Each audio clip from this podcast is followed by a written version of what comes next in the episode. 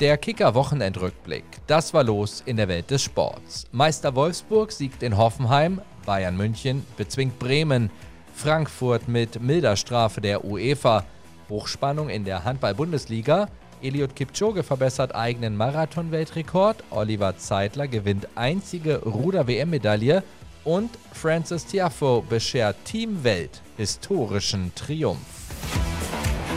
In der Frauenfußball-Bundesliga hat der FC Bayern München den ersten Saisonsieg eingefahren. Gegen Werder Bremen taten sich die Münchnerinnen lange schwer, siegten am Ende aber dennoch deutlich mit 3 zu 0. Meister Wolfsburg musste in Hoffenheim lange zittern und kam erst durch zwei späte Treffer zu einem knappen 2 zu 1 Erfolg. Unter den Wolfsburger Torschützinnen war die ehemalige Hoffenheimerin Jule Brandt welche sich nach der Partie am ARD-Mikrofon präsentierte. Ja, äh, sehr schönes Gefühl, hier wieder in Hoffenheim zu sein, im großen Stadion. Ähm, ja, dann noch, dass wir die wichtigen drei Punkte mitgenommen haben, ist umso schöner.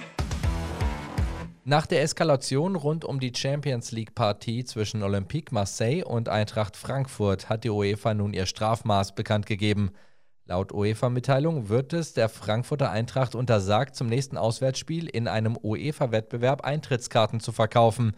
Neben dieser Auswärtssperre gibt es auch einen Zuschauerteilausschluss von mindestens 1000 Plätzen beim nächsten Heimspiel in einem UEFA-Wettbewerb. Beide Strafen wurden von der UEFA allerdings für ein Jahr zur Bewährung ausgesetzt. Heißt, die Eintracht kam glimpflich davon. Mal abgesehen von der Geldstrafe in Höhe von 45.000 Euro, die der SGE auch aufgebrummt wurde. Radrennprofi Remco Evenepoel bewegt sich immer mehr auf den Spuren des legendären Eddy Merckx. Wie sein belgischer Landsmann gewinnt er im Alter von 22 Jahren den WM-Titel und das nur zwei Wochen nach seinem Vuelta-Triumph. Für einen Skandal sorgte indes Mathieu van der Poel.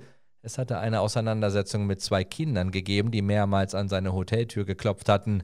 Berichten zufolge wurde der Arm eines Mädchens verletzt. Der 27-Jährige wurde wegen zweifacher Körperverletzung angeklagt und am frühen Sonntagmorgen auf Kaution wieder freigelassen.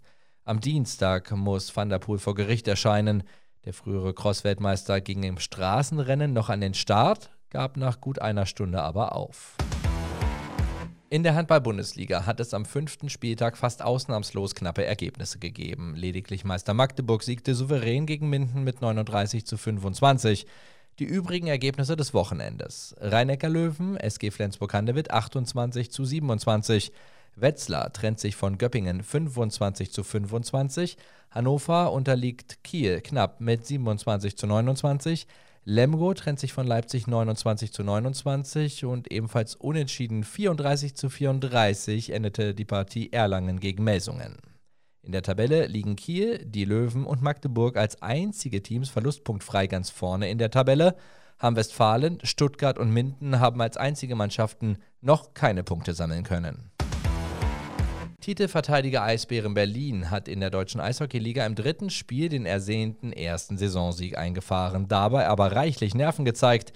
Die Mannschaft von Trainer Serge Aubin verspielte gegen den weiter für Furore sorgenden Aufsteiger Löwen Frankfurt eine 4 zu 0 Führung im letzten Drittel und setzte sich doch noch in der Verlängerung mit 5 zu 4 durch. Marathon-Olympiasieger Eliud Kipchoge ist in Berlin zu seinem nächsten Weltrekord gestürmt. Der 37-jährige Kenianer lief die 42,195 Kilometer am Sonntag in 2 Stunden, einer Minute und 9 Sekunden. Für die bisherige Bestmarke hatte Kipchoge 2018 an gleicher Stelle 2 Stunden, 1 Minute und 39 Sekunden gebraucht. Vor drei Jahren war der zweimalige Olympia-Champion in Wien als erster Mensch unter zwei Stunden über die klassische Distanz gelaufen. Da dieser Run allerdings nicht öffentlich war und unter Laborbedingungen stattfand, gilt die Zeit von einer Stunde 59 Minuten und 40 Sekunden nicht als Weltrekord. Oliver Zeitler hat dem deutschen Ruderverband am Ende einer historisch schwachen Ruder-WM das erhoffte Gold beschert. Im Einerfinale der Titelkämpfe von Racice verwies der Weltmeister von 2019 den favorisierten Europameister Melvin Twela aus den Niederlanden und den Briten Graham Thomas auf die Plätze 2 und 3. Und noch eine Meldung vom Tennis. Beim Laver Cup in London hat die Weltauswahl erstmals überhaupt das Team Europa geschlagen. Die entscheidenden Punkte holte der Amerikaner Francis Tiafo gegen Stefanos Tsitsipas.